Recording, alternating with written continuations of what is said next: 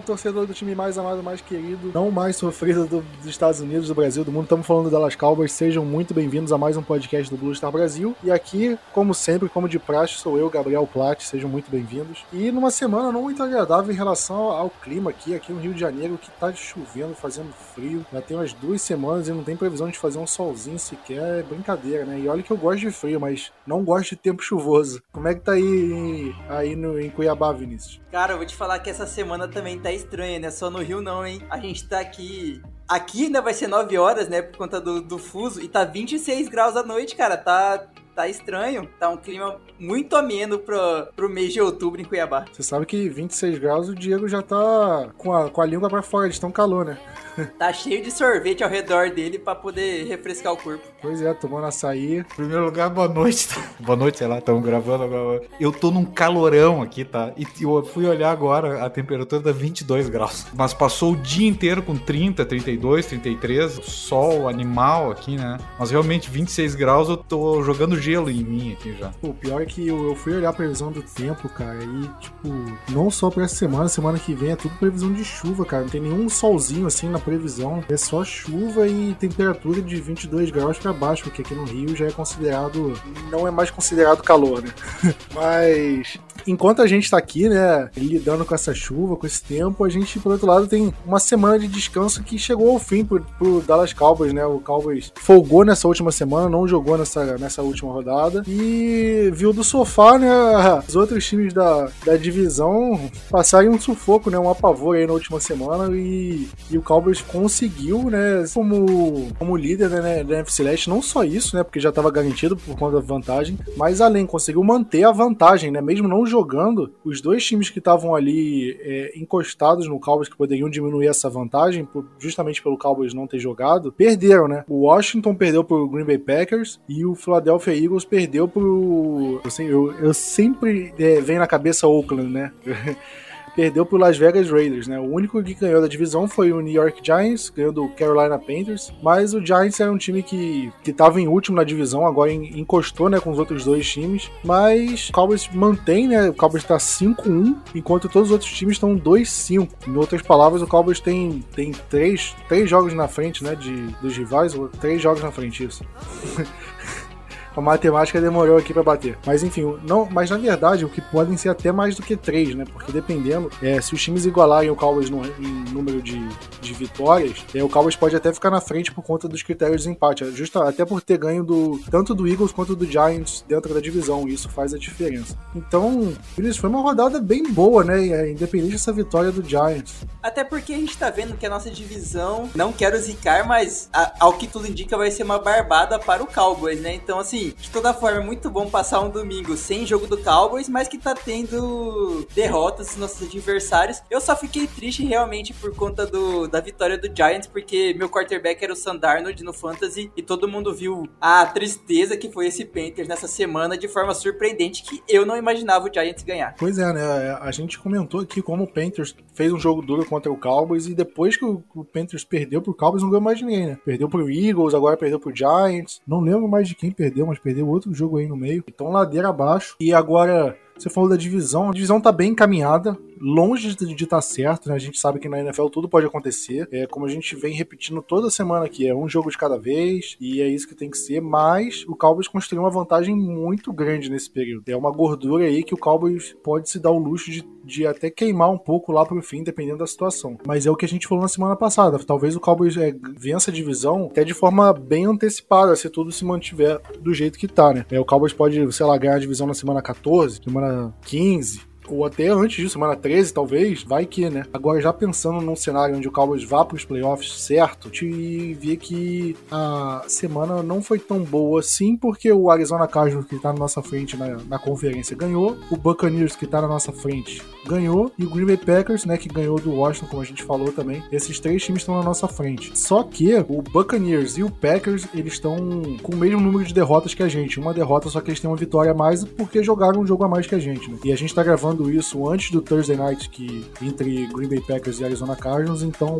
um dos dois vai perder, então a gente não tem como analisar diante disso. Mas de qualquer forma, se é, Cowboys pode igualar o Green Bay Packers e o Buccaneers em recorde aí, pelos critérios de empate acabar ficar acabar encostando num dos dois. E tem o Rams também que tá 6-1. Só que nos critérios de empate ele fica atrás da gente. Então aí, são cinco times que estão nessa briga aí pelas primeiras posições da conferência. Eu não sei se, se, esses cinco times vão ficar brigando o tempo todo, mas eu acho que pelo menos uns três vão ficar até o final brigando pela, prime pela primeira vaga aí do, dos playoffs da NFC, né? Vai ser uma briga bem puxada. Como eu falei, esse Thursday Night é um confronto direto entre os dois, ou seja, um desses times vai tropeçar e o Cowboys pode ter uma, uma chance ou de ultrapassar um deles, né? Se for o Packers perdendo, o Cowboys acho que pode até ultrapassar o Packers, ou se for Arizona Cardinals perdendo, o Cowboys pode ganhar e encostar no, no Arizona Cardinals. Independente do resultado, é uma oportunidade para o Cowboys se manter ali no bolo, né, e encostar. E agora falando sobre o Cowboys, né, na semana de descanso, os jogadores não treinam, né, basicamente uma semana de folga. Inclusive a gente viu aí como está num clima de Halloween, né, lá nos Estados Unidos. A gente viu o Zeke vestido de Coringa. Inclusive o Zeke, a, a fantasia do Zeke de Coringa foi maravilhosa, né, só com um detalhe, tem uma foto rolando dele com a mão assim na boca e aquela e tem aquele sorriso na parte de na parte do dorso da mão, né, que ele, ele com a mão, a, a mão na boca e esse dorso assim mostrando o sorriso do Coringa ficou bem legal. Mas um detalhe, ele pintou pintou a mão direita, né? E a mão esquerda não. Aí, pô, o Coringa tá com uma mão toda branca pintada e a outra mão da cor da pele do Zeke, que não tem nada a ver com a fantasia. Pô, Zeke, faltou tinta pra pintar a outra mão e fechar toda a, a fantasia. É que ele não tinha dinheiro pra comprar o resto da tinta pra outra mão, entendeu? Pois é, só se for, né? é, tá, tá meio quebrado menino. Vinícius, aproveitando, só pra você falar, é, antes de eu passar pro Diego, já tem a lista de quem voltou a treinar, porque a gente já tava na expectativa do Léo Collins voltar de suspensão, Michael Gallo, Marcos Lawrence, talvez. Todos esses voltaram a treinar ou tem algum que ainda tá meio de molho? Alguns estão treinando, né? Voltaram a treinar. O, o Dallas abriu o que eles chamam de três semanas de janela de treinos para os jogadores que estavam na IR. Por exemplo, o Michael Gallup voltou a treinar, o Francis Bernard voltou a treinar, o Tristan Hill, né? Que era um cara que todo mundo, sei lá, a gente não achava nada sobre ele, voltou a treinar. Kelvin Joseph também, a gente já citou na semana passada, tá fazendo mais treinos e como não tá aparecendo nenhum injury report, quem sabe pode estar ativo no jogo de domingo. O DeMarcus Lawrence ainda não e o Gallimore ainda não. São dois jogadores que ainda vão demorar mais um pouquinho. Acho que são os únicos os últimos dois que faltam desses mais antigos a voltar a treinar. Essa semana, Trevon Diggs, o Dorance Armstrong, Prescott por razões já conhecidas e o Tyron Smith treinaram de forma, de forma limitadas. Nenhum deles preocupa tanto, a não ser o Prescott, mas a gente vai comentar um pouco mais sobre isso de forma mais incisiva. É estranho essa do Gallimore, né? Porque quando ele se machucou na pré-temporada, a gente esperava que ele fosse perder, sei lá, duas semanas de temporada, três, e até agora nada, né? É, sabe se falar alguma coisa, se ele teve uma recaída, ou é só justamente recuperação mesmo? O que tudo indica é só recuperação mesmo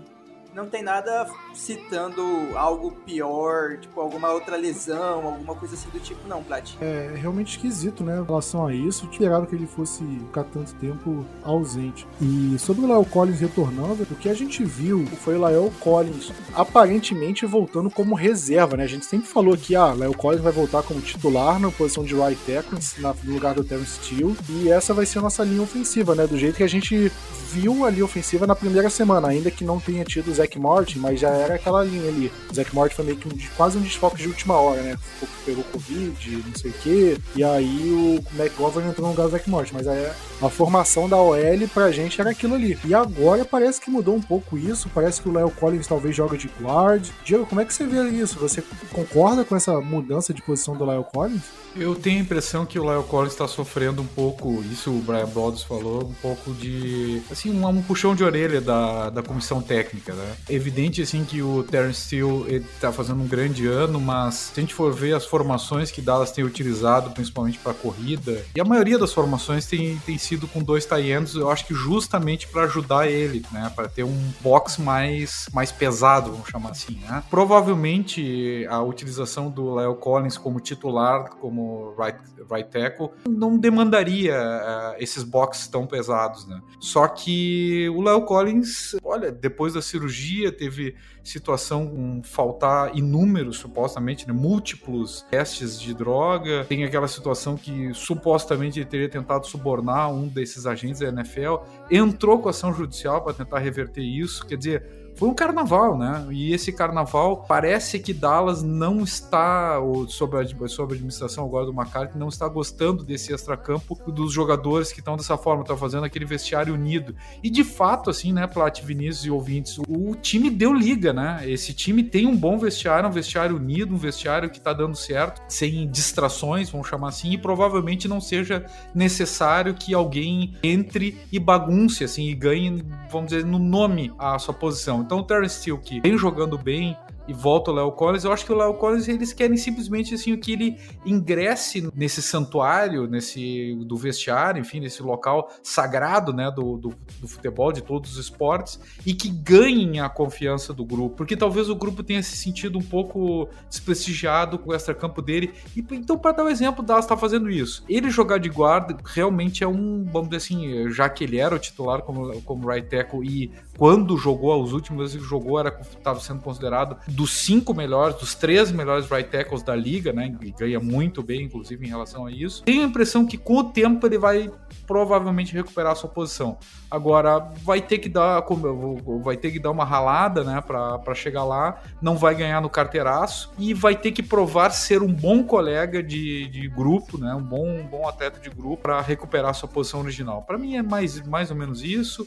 Daqui dois, três, quatro jogos e até tipo, cá entre nós, assim, a gente sabe como é que tá o Léo Collins. Será que ele tá bem? Ele tá pronto? Ele tá em forma? Como é que tá o condicionamento dele? Vamos ver. E como right guard, a gente tem o Zach Martin, como as left guard, a gente não tem um bom jogador, na verdade, ali. É o grande furo da OL. Quem sabe ele se encontra ali, quem sabe ele volta para right tackle. Eu, sinceramente, torço só que a nossa linha ofensiva se mantenha como está, mantendo um pocket limpo. E até assim, o fato de o Terrence Steele estar ali e colocar como left guard o, o o Léo Collins, que é um cara pesadão, um cara experiente, também pode ser um argumento uh, importante para a situação do Dak Prescott, que vai ter, se jogar, né? Isso é, é uma pauta mais adiante, uma mobilidade reduzida. Ele vai precisar de um pocket bastante limpo para ele, um pocket com tempo para ele pensar, porque ele talvez não tenha a mesma agilidade, a mesma mobilidade habitual. E se tiver que forçar, a gente sabe como é que é a distensão. Dificilmente nós que jogamos qualquer tipo de esporte não tenhamos, não tenhamos passado por isso. Distensão, às vezes, a gente acha que tá bem, quando vê, estoura. Então, eu tenho a impressão que se ele jogar, e eu acredito que vai jogar, adiantando minha posição, ele vai estar tá limitado e vai precisar de uma OL como nunca, né? Proteger ele. Mas então você acha que o Lael pode ser só uma medida provisória? É que ele possa jogar ali de guard ou você vê essa mudança é, meio que pro resto da temporada? Totalmente provisória. Eu acho que é para ele ganhar o espaço dele, recuperar a posição para ter uma, uma, uma, uma, situação nesse instante de reintegração ao, ao, vestiário. Eu tenho a impressão que em seguida ele retoma a posição de, de right tackle. É momentâneo. Eu, sinceramente, eu não gostei muito dessa mudança do Lael. Como acho que muita gente fala, até os analistas lá de fora, é, você tem que colocar os cinco melhores jogadores para jogar na linha ofensiva. E para mim, o Lael Collins é um dos cinco melhores da linha ofensiva, com certeza. E aí a gente fica na dúvida: o Terence Steele é um dos cinco melhores, o Conor Williams é um dos cinco melhores, o Biadish é um dos cinco melhores. E aí que você começa a mexer. Eu acho, eu não, sinceramente, eu não sei se eu mexeria na, na posição do Léo Collins. Eu gosto dele como right tackle, ainda mais que é uma é, tackle é uma posição fundamental numa linha ofensiva. Consideraria colocar o Conor McGovern na linha ofensiva titular, ou no lugar do Conor Williams mesmo, ou tentar ver como é que ele se comporta né, como center no lugar do Biadish, não sei como vai ser. Mas parece que a tendência é o, o Lyle Collins ou ser reserva ou jogar como guard e tudo mais. Eu achei meio esquisita essa decisão, né? Óbvio que a, a comissão técnica vem, vem calando minha boca toda semana, então pode ser que eu esteja falando uma bobagem enorme aqui. Mas de primeira, assim, não me agradou muito, não eu preciso falar aqui com vocês que, que se fosse eu no lugar do Mike McCarthy ou no lugar do Joe Philby, né, que é o técnico da linha ofensiva, eu deixaria o Leo Collins de right tackle. Ainda tem aquela coisa, né? A última vez Collins jogou de guard era 2016. É muito tempo atrás. Isso, e a gente nem tá contando que ele não jogou 2020 inteiro e jogou apenas um jogo em 2021. Vai fazer essa mudança, tipo, ele sair de uma ponta para outra posição do outro lado da linha, no meio de uma temporada, depois ele jogar um jogo dentro de 16, 17 com 5, de 22 possíveis, pode ser um baita tiro no pé. É, mas ao mesmo tempo, o Zach Martin nunca tinha jogado de, de teco, jogou de teco, jogou bem. Quer dizer, o jogador bom sabe jogar, né? Eu sei que não é o ideal, pode ter uma memória esportiva, uma memória do, do, do que ele já fez uh, nessa posição. Só quero dizer que eu, eu concordo com o Plat, eu, como treinador, também colocaria o Léo Collins de right tackle. Mas a gente não conhece o que, está acontecendo lá no vestiário, né? E eu, eu prefiro confiar nessa situação de, do, do puxão de orelha nele, que tal, talvez seja alguma coisa essencial, né, para manter a unidade do grupo. É, só que para mim o Zach Martin jogou ali por desespero, que não tinha como, tinha que fazer qualquer coisa e. Mas eu não acho que o Cowboys seja nessa situação agora, né? Mas eu entendo seu argumento, só que eu só acho, sei lá, eu acho um pouco precipitado o Cowboys fazer isso agora, na situação que tá. Mas vamos ver, né? Vamos ver o que, que vai acontecer. Vamos ver como é que o Cowboys vai, vai se comportar ao longo disso. Mas a tendência é que o Léo Collins joga de guard hoje, né? Vamos ver como, como ele vai jogar realmente, né? Se, se ele realmente pode jogar bem ou se ele vai ter dificuldades. Eu acho que ele vai fazer menos faltas do que o Conor Williams. E só isso já é uma boa notícia. Eu acho que ele vai ser uma, uma melhora em relação ao Conor Williams, com certeza. Mas eu acho que uma linha ofensiva onde os cinco titulares estejam lá, é o Collins lá na direita e o Conor McGovern no lugar do Williams, possa ser melhor do que uma com o Lyle Collins e o Terrence Steele, por exemplo. Mas agora, saindo um pouco da linha ofensiva, falando do quarterback, né? Deck, ele, a gente comentou no último podcast que ele, ele sentiu a panturrilha logo depois do, do último passo do jogo, né? O passo que foi pra vitória, touchdown Sid Lamb. Ele saiu do jogo com uma bota protetora na perna, foi fazer um raio-x e tudo mais, e deu. Não sei se deu um estiramento, não sei se é essa a tradução correta, mas ele sentiu um desconforto na coxa, mas não pareceu ser nada grave, um, é, tipo, um estiramento de grau é, elevado que, que pudesse fazer com que, com que ele perdesse muito tempo, da mesma forma que, que o Michael Gallup perdeu jogos, por exemplo. E aí o Cowboys ia tratar isso dia a dia, fisioterapia, e essa semana, enquanto voltaram os treinos, ele tá treinando de forma limitada. Parece que tem uma dúvida se ele volta pro jogo ou não, né, Vinícius? Se ele volta pro jogo, não, se ele vai pro jogo no, do próximo domingo. Tem alguns, né, tipo, os insiders estão comentando que ainda é, tem um receio dele se ele, se ele vai para jogo ou não, tanto que estão pensando em, em, ativar o Will Greer, né, nosso terceiro quarterback, que todas as semanas estava sendo inativo, ficar como ativo para esse jogo. E aí eu não sei, não imagino quem pode ficar como inativo, mas aí ok. Muito por conta dessa lesão, pensando não só nesse jogo, mas pensando no futuro do time, né, Plat? Porque é o que, o que parece, a gente possa ter facilidade na vitória da divisão. Com isso, se chegar numa hora que a gente não conseguir aumentar nossa seed, melhorar nossa seed na conferência, não tem o porquê forçar o, o deck lá na frente. Mas pensando agora para esse jogo, acho que foi o Brian Brothers até que comentou sobre isso. É, é uma dicotomia de você coloca o seu jogador principal, quarterback, para jogar um jogo contra o Vikings, pensando na possibilidade dele poder se machucar e ferrar o resto do ano, ou você coloca ele pensando que é preciso vencer, visto que a gente tem Cardinals 7-0, Green Bay 6-1, Rams com o 5-1 também, né? O Buccaneers com, com recorde de vitórias também muito bom. E assim, todo jogo até o momento vai vai ser decisivo. Todo jogo que a gente vencer ou perder pode mudar e muito a seed que a gente pode ganhar lá na frente. E assim, agora só é uma um time que pode ficar de bye, né? Só o principal time. Então, quanto a gente tem que pensar nessa parte e o quanto a gente não. Graças a Deus não é a gente, é Mike McCarthy e o resto da galera lá em Dallas. Mas, tipo, o quanto eles têm que pensar no momento que cada jogo, cada vitória é super necessária e segurar ou não o Prescott para não ferrar ele no futuro. Eu não sei, ainda bem que eu não sou técnico. Eu não sei se a decisão passa pelos técnicos ou pelo departamento de preparador físico, fisiologia e tudo mais, né? Eu acho que eles têm que avaliar é, bastante a situação no deck, ver como é que pode ser a, a chance de, de piorar né, como é que pode ser, e aí colocar na balança. É um jogo importante, um jogo decisivo, o Cowboys precisa urgente ter o deck, o Cowboys pode se dar o luxo de poupar o deck numa partida como essa, e aí eu acho que aí é um trabalho do, de todo esse departamento e entrega nas mãos do, do técnico, olha, o deck tá nessa situação, se ele jogar e sentir de novo, ele pode perder tantos jogos, se ele não jogar, ele fica 100% pro resto da temporada em relação a isso, e aí cabe a decisão técnica, a comissão técnica, o próprio próprio deck ver. Mas o próprio deck falou que queria jogar, né? Ele falou que por ele jogava. Se fosse um jogo decisivo de playoffs, ele jogaria. Então, por isso, por esse argumento, a gente vê que ele realmente pode ir pro jogo, caso seja necessário. Só que ainda tem um mistério se ele vai realmente jogar ou não. E a gente fica na dúvida, né? Se o Cowboys realmente vai conseguir colocar ele no jogo e, colocar de forma. Me fugiu a palavra. De uma forma responsável, sem extrapolar. E tanto que essa dúvida aí de Prescott vai para jogo ou não, Vegas já colocou a gente como sendo underdog para essa semana, né? Casa de apostas, né? Eu, eu, não entendo tão bem assim nesse mundo de apostas. Né? Eu sou péssimo em aposta esportiva, porque eu vou falar uma coisa. No Rock in Rio, 10 anos atrás, né? 2011. Inclusive, o Facebook mostrou a lembrança dessa eu ganhei a promoção no Rock in Rio, eu ganhei uma guitarra. Tipo, inacreditável ganhar um sorteio, ganhar uma guitarra num sorteio. Inacreditável uma guitarra autografada com Axel Rose e tudo, a guitarra maravilhosa. Só que eu, eu gastei toda a sorte da minha vida naquela guitarra, na minha vida. Hoje em dia, se a gente disputar um par ou ímpar, eu perco qualquer coisa. Nunca mais ganhei nada, nada, sério. É impressionante. E por conta disso eu não aposto.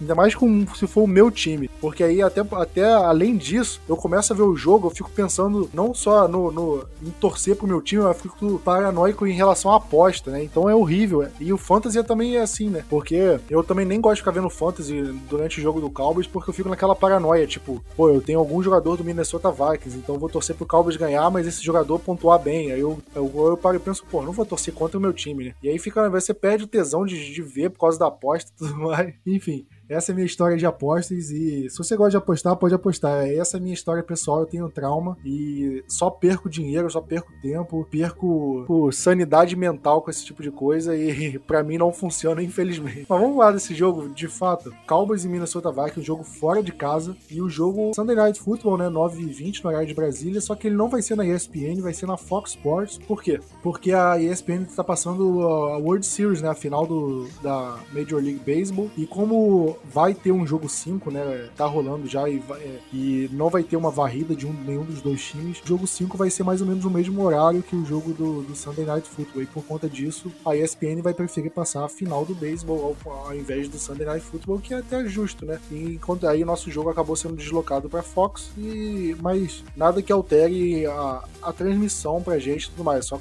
é, colocar num canal diferente se você tiver esse canal, obviamente. E agora, é, falando do nosso adversário, do Minnesota Vikings, dos seis jogos que o Vikings teve na temporada, quatro deles foram decididos por um field goal no final, né? Então, isso mostra que o, que o Minnesota Vikings ele tá, ele tá é, fazendo muitos, é, muitos jogos apertados, muitos jogos não necessariamente refletem no, no recorde do time, né? Porque o, o Minnesota Vikings, ele atualmente, ele tá com um recorde de 3-3 e tá em segundo na divisão, mas com o Green Bay Packers bem à frente deles. Né? E eles acabam disputando uma vaga no Wild card e tudo mais. E aí a gente vê a situação do Minnesota Vikings. Né? Diego, você acha que o jogo do Cowboys contra eles vai ser um jogo apertado assim, um jogo decidido por uma posse de bola no finalzinho, último lance? Ou você acha que, num cenário com o Deck Prescott, obviamente, num cenário com o, o Deck é, jogando, não vai ser um jogo tão apertado assim? Eu acho que vai ser apertadíssimo o jogo. Historicamente, Dallas tem dificuldade contra o Vikings, que é um time muito bom, um time muito bem treinado, né, pelo Mike Zimmer, que é um, que é um treinador que Dallas conhece muito bem, já treinou Dallas, não como treinador head coach, né, mas já, já esteve aqui. Tem uma preocupação defensiva bastante grande e, claro, nós estamos levando em consideração que o deck vai jogar, mas o deck não vai jogar 100%. Essa é a verdade. Ele vai jogar o que der. Vai ter que jogar com o pocket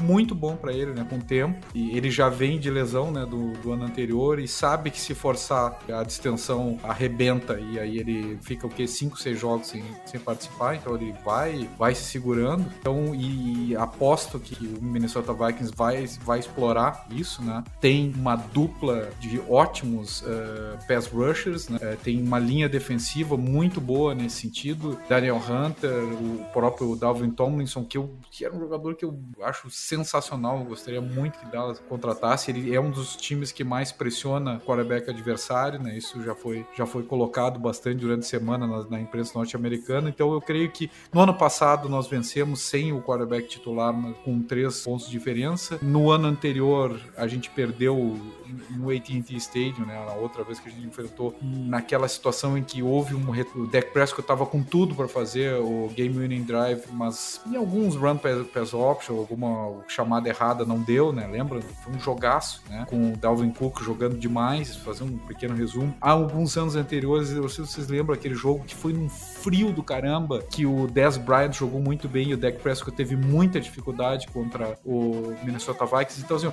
o Dak Prescott tradicionalmente tem dificuldade com essas defesas. Parece que o Mark Zimmer sabe marcar ele. E ele estando pela metade, estando com meio, meio meia, meia boca, vai ser ainda mais difícil. E neste momento, né, o Vikings é um dos times que se classificaria para os playoffs. A última vaga. O Vikings joga também meio a vida nessa história, né? O só acho o seguinte, que fazendo um resumão, né? Não tô analisando ponto a ponto. Dallas vai jogar, teve uma grande sorte de jogar contra New England Patriots, que é um estádio complicado, em uma época do ano que não complica tanto assim. E vai jogar contra, contra, o Minnesota Vikings também no, no, no, norte dos Estados Unidos, um estádio complicado, um estádio que poderia estar um frio do caramba, né? E vai estar com em condição climática assim razoável, né? Bem melhor do que normalmente. Então precisa aproveitar essa oportunidade. O jogo vai ser parelho, mas Dallas tem que ganhar. também, né? Também, mas é igual é frio pra caramba lá, né? É um estádio maravilhoso, por sinal, né? Aquela, aquela abertura deles lá, as, as portas de entrada são espetaculares, mas enfim, vai, vai jogar em condições climáticas, não, não vai ter nem frio no nariz, né? Então tem que ganhar. Sobre o estádio do Vikings, cara, eu geralmente, gosto pessoal, eu gosto de estádio que é tipo simétrico, tipo o AT&T Stadium, tipo, ele é redondinho, é simétrico, se cortar ele pela metade em qualquer um vai ser os dois lados iguais. E o estádio do Vikings não é meio simétrico, né? Ele é meio torto, assim, torto entre aspas. Só que ele é um dos poucos estádios assim que não são simétricos que eu realmente acho bonito, eu gosto. Eu acho, eu acho um estádio, pô, se eu tivesse a oportunidade, eu fatalmente conheceria o estádio do Vikings, que é muito lindo. Sobre o Minnesota Vikings, né, é um time que o Mike McCarthy enfrentou bastante na, na, na carreira, né, porque ele foi é, técnico principal do Green Bay Packers por muito tempo e o Packers e o Vikings são rivais históricos. E agora, o, o Mike McCarthy, a vantagem do Mike McCarthy contra o Vikings na carreira é muito grande. Ele jogou 22 jogos e desses 22 jogos ele ganhou 16, ou seja, é um número bem expressivo. É, o Cowboys jogou contra eles já com o Mike McCarthy no ano passado, né, e a gente ganhou lá com o Andy Dalton ainda, o touchdown do Dalton Schultz no final. Dos últimos cinco jogos que. Dos últimos cinco jogos que o Mike McCarthy teve contra o Minnesota Vikings, ele ganhou quatro. pra você ver. E dos últimos oito, ele ganhou seis e empatou um, ou seja, ele só perdeu um nos últimos oito jogos contra o Vikings. Então, um retrospecto bem, é bem robusto, assim, né? E você acha que esse retrospecto entra em campo nesse jogo contra o, o Minnesota Vikings de agora, ou você acha que passado é passado e jogo é jogado, lambaria é pescado? Boa, ótima, Cara, sensacional essa. Foi na hora, essa... até rimou certinho. uh, não, eu acho que não entra como, como fator decisivo. Até porque acho que todo mundo pode concordar comigo que o McCarthy foi muito salvo pelo Rodgers e muitas vezes contra o Vikings. Além de que eles enfrentaram o time do Vikings muitas vezes com Sam Bradford de quarterback. Era cada quarterback, tipo, ruim que aparecia no, no Vikings uns anos atrás. Também, assim, era meio que um saco de pancada. Era um Jets da vida na NFC Norte. Então eu não, eu não coloco esse recorde do, do McCarthy como, como super importante, mas é sempre bom estar tá positivo, né? É sempre bom. No final das contas, ainda assim é sempre bom, mas não é, ó, oh, aquela super coisa decisiva, não. É, eu acho que o que o Mike McCarthy pode levar do Mike Zimmer pra esse jogo é justamente o retrospecto, já conhecer o Mike Zimmer e, e, falando do Zimmer também, ele, eu acho que ele foi coordenador defensivo na época do Bill Parcells, né? E lá pra 2003, 2004, que inclusive o Sean Payton fazia parte da comissão técnica, o Todd Bowles, que hoje é coordenador defensivo do Bucks. Era uma baita comissão técnica ali, né? Pena que na época a gente tinha o Bledsoe de quarterback o time não foi pra frente, né? Mas sobre esse jogo em si, tava olhando os números do, do ataque do Minnesota Vikings. O pessoal tem elogiado bastante o Kirk Cousins nessa, nessa temporada, que vem, vem jogando muito bem, vem tendo bons números. Mas, Diego, pra você, ele é o maior perigo do ataque do Vikings ou é o Dalvin Cook? Analisando o ataque do Vikings, eles têm os first downs, 42 first downs por corrida e 84 passando, tá? É, quer dizer, o dobro é, passando. Eles têm uma taxa de conversão de 30 de terceiras descidas de 34 entre 85 uma média, né? Uma média média para baixo, não, não é grande, né? mas é um time que tem passado mais a bola do que corrido. Só que eles nos destruíram há uns anos atrás, né? Com Dalvin Cook jogando tanto na corrida, ele atropelou e também com screens, né? Jogadas curtas, em passes curtos com o Dalvin Cook. Eu tenho ele pesadelo desde aquela partida que, que a gente quase virou no AT&T Stadium. Acho que é 2019, né? Isso para mim foi um pesadelo. Que aquele ano eu, eu tenho alguns sonhos ruins com, é, com pensando no Dalvin Cook. Obviamente, obviamente, né? Que a gente olha, olhando o, o depth chart, eh, Justin Jefferson contra, contra o, o Trevon Diggs vai ser um grande uh, grande duelo, né? E esse duelo depende bastante do quarterback Kirk Cousins. Mas eu tenho, eu sinceramente, assim, a falta que vai fazer o Brent Urban, né? Que foi pro IR, que nem o, o Vinícius estava falando antes. E se a gente for ver, qual foi a pergunta que o Plat me fez há uma semana atrás no, no outro podcast? Se havia uma preocupação em relação ao jogo terrestre, que a gente tinha levado também, tinha apanhado um pouco no jogo terrestre contra o Patriots. E agora eu tenho a impressão que, com a ausência do Brent Urban e tendo, quem sabe, um foco é, em relação a esse tipo de jogo por parte do Vikings, Vikings vai querer explorar isso até para que, que, eu acho que vai ser uma estratégia de todas as equipes da NFL de não deixar o ataque do Cowboys com tempo, deixar o mínimo possível do ataque do Cowboys com, com, com a posse de bola. É, então, para mim, na minha opinião, o grande, o grande jogador a ser marcado, claro que o Justin Jefferson é um grande jogador a ser marcado, claro que o Kirk Cousins está numa boa fase, mas para mim o jogador a ser marcado e a maior dificuldade que provavelmente Dallas vai, vai ter, que provavelmente seja o esquema que uh, o Vikings vai querer utilizar, é justamente o running back Dalvin Cook, que é um animal, né? Ele é um, um cara muito forte, muito pesado e que vai nos dar trabalho. Infelizmente, Dallas vai ter que ter todo um pensamento de defesa voltado para como botar um bifão ali no meio para substituir o Brent Urban e não tem esse jogador no elenco. Pois é, eu concordo com você. Para mim, é o jogador do ataque do Vikings que mais me ameaça é justamente o Dalvin Cook. Até porque se a gente viu no jogo contra o Patriots, né, a gente viu o, o Damian Harris correndo bem contra a gente, o Ramondre Stevenson, que nem um grande running back na liga ainda, né, ele é até reserva do Harris e correndo bem contra a gente. Então, a gente vê um jogador da, da qualidade do Dalvin Cook do outro lado, para mim é minha ameaça. Porque a gente vê o Thielen, ele tá tendo ele não tá tendo jogos com muitas jardas, muito número impressionante. O Justin Jefferson também parece que ele tá no, naquele sophomore slump, né? Aquela queda de produção que um calor costuma ter quando chega no segundo ano de, de liga. Mas eu confio bastante na secundária, no Trevon Diggs, no, nos jogadores ali, para fazerem uma boa partida contra os, rece do, os recebedores do Vikings. Agora, como você falou, Dia, pra parar o jogo terrestre, para mim já vai ser um problema. Eu acho que esse vai ser o maior desafio da defesa. E Plat, lembra, tem o CJ Ham também, que nos demoliu aquela vez, né? O fullback. É, o Vikings é um time que tem bastante armas e eu acho que eles podem é, explorar bastante o cornerback que não vai ser é, o oposto do Trevon Diggs, né? Eu não sei se o, o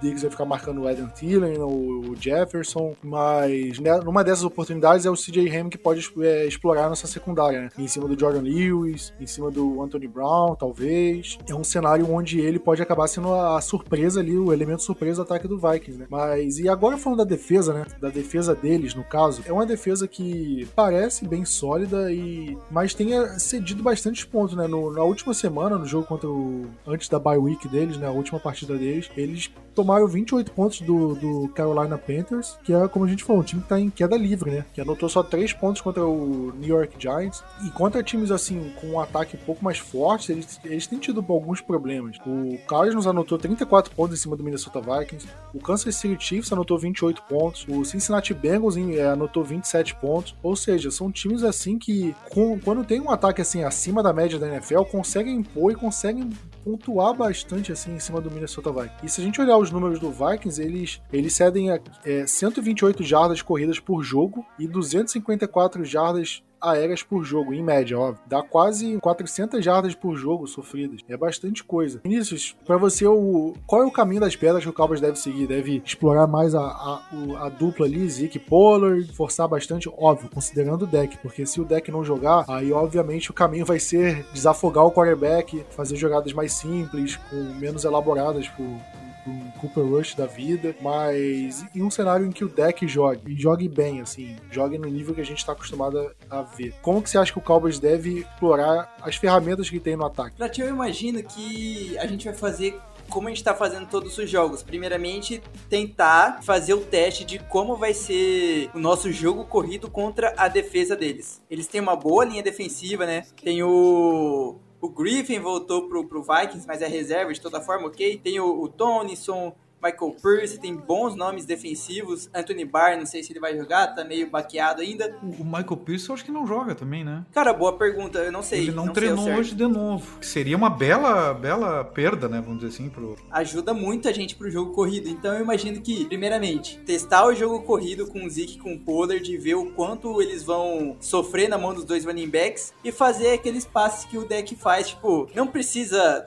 jogar 40 passes por jogo, mas o que ele consegue são passes certeiros e a gente tá vendo que a porcentagem de acertos dele tá uma porcentagem muito boa. E isso acho que vai aproveitar muito, porque a secundária deles é feia, gente, né? Eles estão com Xavier Woods de titular, que a gente não quis pra gente. Então vocês conseguem imaginar como que a secundária deles tá. A gente, na nossa secundária, não quis o Woods pra renovar de contrato. Tem o, o, o Smith, que aí beleza, é um, eu, eu considero ele um bom jogador. E tem o Brashan Brillant, que é um que veio da, da secundária do Chiefs. Desde ano passado, a secundária do Chiefs tá uma manhaca. Então, assim, a secundária deles é bem sofrível. E eu imagino que o, a velocidade do Cooper, do Lamb e os nossos Tyrants eles vão conseguir fazer, fazer um belo estrago quando forem acionados. E o Gallup também, né? Ah, é, o Gallup voltando, isso, boa, o Gallup voltando. Então, assim, na hora que for acionado os recebedores, a gente vai fazer um belo estrago na defesa, mas ainda assim com foco principalmente no jogo corrido e testar o jogo corrido de, de início de jogo. Pois é, eu acho que o Cowboys tem armas suficientes no ataque para conseguir punir o Minnesota Vikings. Como você falou, é uma secundária que tem problemas e, como eu mostrei aqui, ele tem problemas contra uns ataques mais fortes.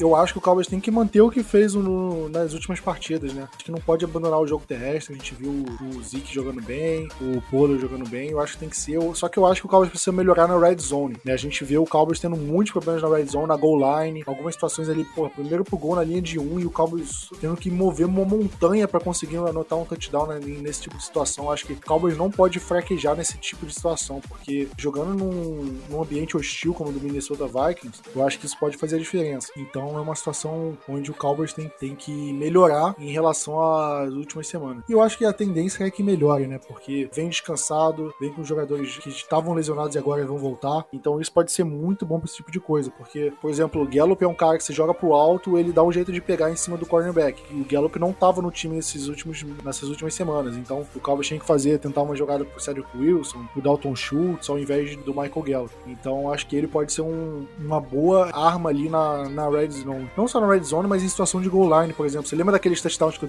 que o Dez Bryant fazia? Né? O Cowboys dentro da linha de 5 jardas, o Tony Romo só jogava ali no canto da end zone. Era só uma bola pro alto quando ele via que o 10 estava no mano a mano e o 10 só pulava e pegava a bola, né? Porque nenhum cornerback conseguia pular junto com 10. E eu acho que o Gallup tem essa, essa capacidade de jogadas assim, né? Numa fade, que é naquela rota que. Nessa rota que eu falei, dessa jogada. E eu acho que uma situação assim, o Gallup é o nosso melhor recebedor para esse tipo de jogada. Não é, uma, não é o Mari Cooper, não é o Sid Lamb, é o Michael Gallup. E eu acho que nesse tipo de jogada ele pode fazer a diferença nesse tipo de situação. E eu acho que até a presença do Gallup ali pode facilitar o jogo corrido, porque o Cowboys pode ameaçar esse tipo de jogada e a defesa do, do, do Packers pode pensar, ok, o Cowboys não vai correr pelo meio porque tem o Michael Gallup ali, tem uma outra situação. Se, se a gente colocar muitos jogadores ali no box para tentar parar a corrida ali pelo meio, o Cowboys só joga a bola pro Michael Gallup e ele anota o touchdown. Então eu acho que isso abre um pouco o jogo e melhora na situação. Então vamos ver. Mas agora, se o Dak Prescott não jogar, né, o que é a dúvida, eu acho que ele vai acabar jogando, mas por um acaso ele acabar não jogando, aí muda toda a situação, né? Porque eu acho que aí o Cowboys vai fazer um plano de jogo da mesma forma que o Ben DiNucci teve quando jogou contra o Eagles, ou o Garrett Gilbert teve ano passado, que vai ser uma situação seguinte: olha, a gente tem que montar um jogo para simplificar a situação pro quarterback. A gente não pode deixar um jogo Cowboys perdendo por 20 pontos e deixar o QB lançar 50 passes na partida, que ele não vai conseguir, não vai conseguir render, né? O deck a gente sabe que uma situação dessa ele consegue carregar o time, mas um QB reserva não vai conseguir, não, não adianta. Então, o que eu acho que o Cowboys vai ter que fazer é começar a explorar mais o Zeke, começar a explorar o Pollard, passe em screen, abusar bastante do Dalton Schultz, passe curto, Blake Jarwin, aí uma jogada ou outra, talvez, passe longo pro Michael Gallup, passe longo pro Michael. Abrir o campo, né? Pra mostrar pro, pro time que a gente tem essa possibilidade do passe longo, mas vai ser um jogo muito mais complicado com o QB reserva. Eu acho que as nossas chances de ganhar são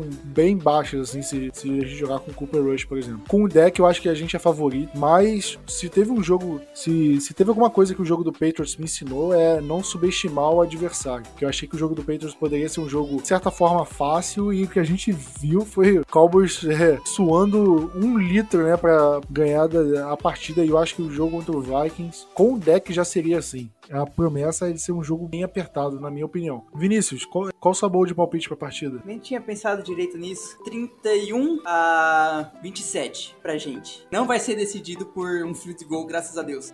ah, não quero, não quero ver jogo do Vikings sendo decidido por field goal, não. Principalmente se for independente se a gente tem que chutar ou se a gente tem que torcer pro cara, pro, pro kicker deles errarem. Que eu nem lembro mais quem é o kicker deles. Só lembro quando era o Dambay. Bold, todos os, os touchdowns vão vir de de Tyrants. Recebedores vai ter um monte de jarda, mas na hora que chegar na, lá perto da, da end zone vai ser bola pro Jarwin e bola pro Schultz. Nenhum corrido? Nenhum corrido. Vai ser aquela lá, pô, tipo, a gente vai chegar na hora que chegar perto na hora que chegar perto, assim, Dallas viu que não tá conseguindo correr na linha de uma jarda, de duas jardas. Então, passezinho em screen pro Tyrande. Por qualquer outra jogada que acontecer, vai ser passe pro Tyrande. Tudo vai ser touchdown de Tyrande. É uma boa bold, né, Diego? Boa, mas olha, nenhum corrido. Eu ainda apresentar, o, o Vinícius tá dizendo assim, não, os aéreos vão ser só de Tyrande. Mas não, é, é bold bold essa daí. 31 pontos, né?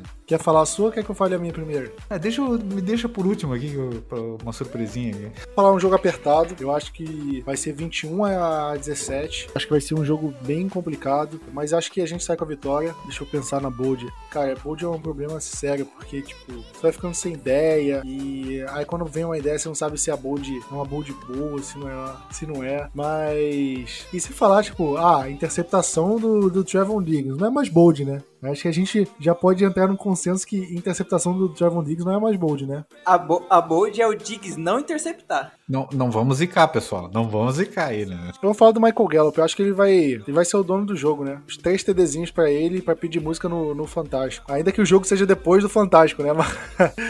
Mas entrar lá com, com um pedido por Tadeu Schmidt, ó. Três TDs, tava num domingo, tem que contar como música, né?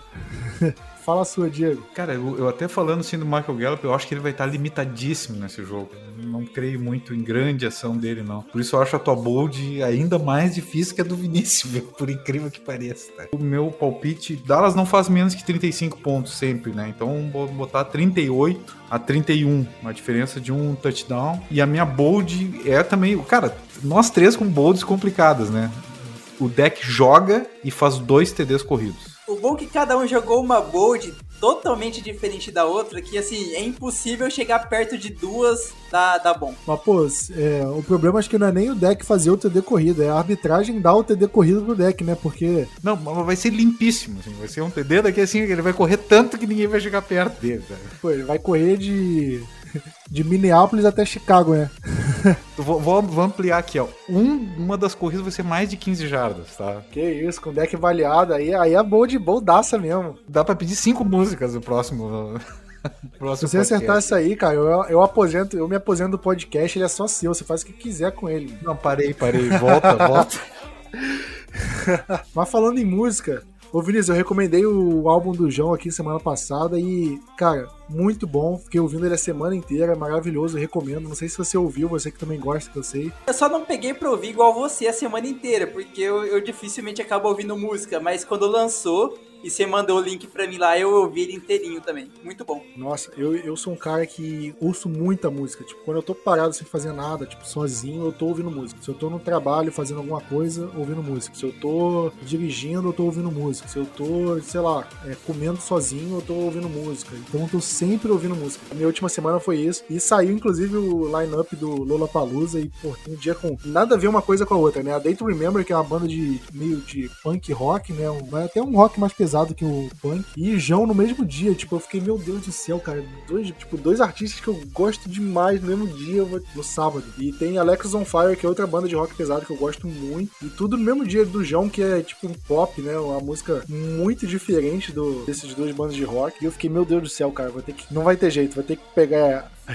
ver passagem para São Paulo para assistir, ainda mais que vai ser em março do ano que vem, não tem, não tem risco de ter nenhum jogo da NFL no meio. Março não tem draft, não tem nada com que possa me atrapalhar nesse jogo. Então tá tranquilo. Então, então compra o passaporte, Plat, que eu, eu e minha esposa eu acho que nós vamos na sexta-feira, tá? Pro show da sexta-feira. Eu só não vou falar encontro do, do, do BSB em São Paulo porque eu não vou. Cara, mas vai ter um encontro em fevereiro, né? Início de fevereiro não vai ter um encontro pra assistir o Super Bowl, hein? Ah! Aí vai ser nos Estados Unidos já.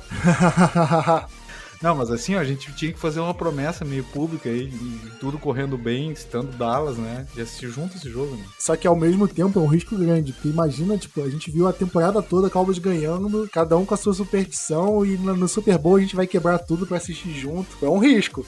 Cara, é só usar a mesma roupa, é aquela coisa, né? Tem essas superstições com, com o jogo, eu gosto de assistir no mesmo lugar, não com a mesma roupa, só indo em estádio, assim. Quando vou em jogo do Botafogo, geralmente eu gosto de ir com a mesma roupa, fazer as mesmas coisas no dia. Eu já fui mais supersticioso. Com Cowboys, eu geralmente sento no mesmo lugar do, do sofá. Tá na hora de mudar, nós precisamos pro Super Bowl. Esse sofá não tá dando sorte aí. Quando tá perdendo, aí eu faço outra coisa. Aí eu, ah, sento do outro lado do sofá. Ou sei lá, tipo, vejo com outra camisa. É, sempre muda, sempre muda. Mas às vezes, ah, eu tô numa posição do sofá meio desconfortável, mas o Cowboys tá ganhando nessa posição. Aí eu, cara, eu vou ficar desconfortável pro resto do jogo, mas o time vai ganhar. todo mundo tem umas dessas, né? Incrível. Todo mundo tem, todo mundo tem. É, se você estiver tá, ouvindo isso, comenta pra gente, bota nos comentários. Entra no site do Blue Star Brasil, vai ter lá o podcast, aí comenta lá na, no, é, ou nas redes sociais quando a gente divulga, comenta o, a sua superstição, porque é uma melhor que a outra. Com certeza você que tá ouvindo tem uma melhor que a gente. Eu tenho mania também de. Eu assisto o jogo com notebook, né? Porque, até porque eu trabalho, faço o tempo real do jogo e tudo mais. E aí eu fico naquela de deixo o notebook na tomada, aí o Cowboys começa a perder, aí eu tiro da tomada. Aí, aí começa a perder também, aí eu coloco na tomada. Eu fico nessa de botando, tirando, mudando lugar do sofá. Essas. Atualmente são essas minhas superstições, mas tem gente que não gosta nem de falar qual superstição tem, porque se dá azar também. Não pode falar. Eu vou guardar as minhas, tá? Pode. Posso pedir uma bold aí pra vocês? Uma, uma, uma pegadinha de fim aí. Plat Vinícius, tá? Uma bold assim, ó. Dallas troca alguém e quem vem? Olha, eu acho que não troca ninguém, mas eu gostaria muito de um cornerback. E eu já venho falando isso há semanas aqui, né? Vocês sabem. E surgiu o nome do Kyle Fuller, que não tá bem. E desde quando ele foi cortado do Bears e o, e o Broncos, até o Broncos pegar ele, né? Quando ele foi cortado do Bears, eu falei, pelo amor de Deus, Cowboys, vai atrás dele, por favor, por favor. E se ele tá disponível agora, tipo, sei lá, como você gosta de falar, Diego? Aperta o gatilho, né? Aperta o gatilho. Aperta o gatilho. Cara, eu acho que eu só iria. Tem que teria que ver o salário, mas o Fuller acho que seria uma boa mesmo. O Howard do, do Dolphins, o salário dele é muito grande pra gente. Eu não acho que vai que compensa nesse mas, tanto. Mas a Boldia vai trocar ou não vai trocar? Ah, vai trocar pelo Fuller, então pronto. Pois é, eu, pra mim, troca pelo Melvin Ingram, cara. Essa é a minha boa. Eu vou fechar o podcast com outra história de superstição, cara. Eu ia pra um jogo do Botafogo com um amigo meu e em algum momento disso a gente percebeu que, tipo, a única superstição possível que dava, a única chance possível de que dava azar pro, pro jogo é a gente ver o jogo junto, eu e ele. E chegou um momento que a gente fazia o seguinte, a gente ia pro jogo junto, passou da catraca, entrou no estádio, um fingia que o outro era, tipo, um desconhecido. A gente nem olhava na cara um do outro, a gente não se falava. Cada um assistia o jogo em uma ponta do, do estádio, e a gente só se falava depois quando o jogo acabava. E a gente acreditava que isso ia fazer o Botafogo magicamente ganhar. Você vê o nível de superstição. Cara, e tu vê uma coisa, né, Plat? A gente falou de tanta superstição, azar, sorte, não sei o quê. Justamente na semana do Halloween, véspera quase de Halloween, né? Antivéspera, e ninguém combinou isso, né? É, exatamente. É. Na, na semana do Dia das Bruxas, né? O jogo assombrado do Cowboy. Mas você vê como é, como é que o torcedor faz tudo que pode imaginar para tentar fazer o time ganhar, né? Imagina o Mike McCarthy lá na preleção, olha, Gabriel Platt, lá no Rio de Janeiro, ele tá, ele tá com o computador ligado. Então é hora do Cowboys vencer essa partida, porque ele tá com o computador ligado na tomada. Aí o deck parece que isso é isso aí, é isso aí, a superstição tá funcionando. Daqui um pouco o Randy Gregory levanta uma placa assim, Platt, tira da tomada. E aparece Tipo, tá, per tá perdendo, manda manda mensagem no meu zap ali, ó, tá fazendo superstição direta, não tá dando certo, muda isso aí. ah, é, mas vamos ficando por aqui, galera. Tamo junto. Aquele abraço e gol Cowboys.